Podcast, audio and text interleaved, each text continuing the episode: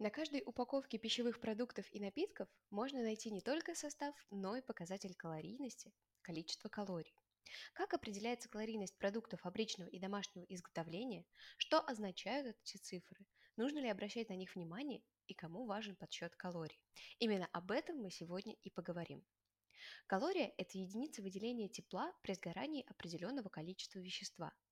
Термин «калория» был предложен шведским физиком Иоганном Вильке в середине XVIII века. Само слово происходит от латинского «calor» – «тепло».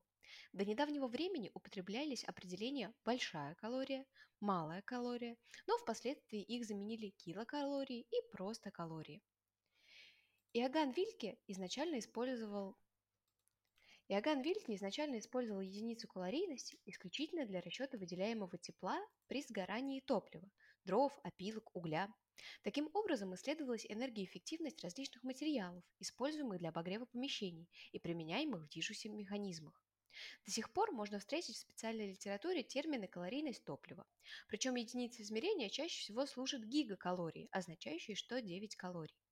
Если отвлечься от древесной и угольной темы, калорийность пищи для живых существ определяет все то же, что подразумевалось шведским ученым при сжигании поленьев. Калорийность продуктов питания определяется их энергетической ценностью, которую получает организм при усвоении пищи. Нашим организмам для поддержания жизнедеятельности необходима температура около 37 градусов.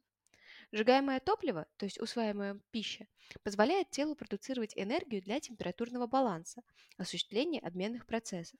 Объем энергии, перераспределяемый из продуктов тела, определяется количеством калорий в съеденном продукте или блюде. В применении к продуктам питания использование термина «калории» – калорийность началось в 1900-х годах, когда пищу стали оценивать в качестве топлива для живых организмов. А вот широкое распространение термин получил только в конце прошлого века с принятием законодательных установок об обязательном указании энергетической ценности продуктов питания на упаковках.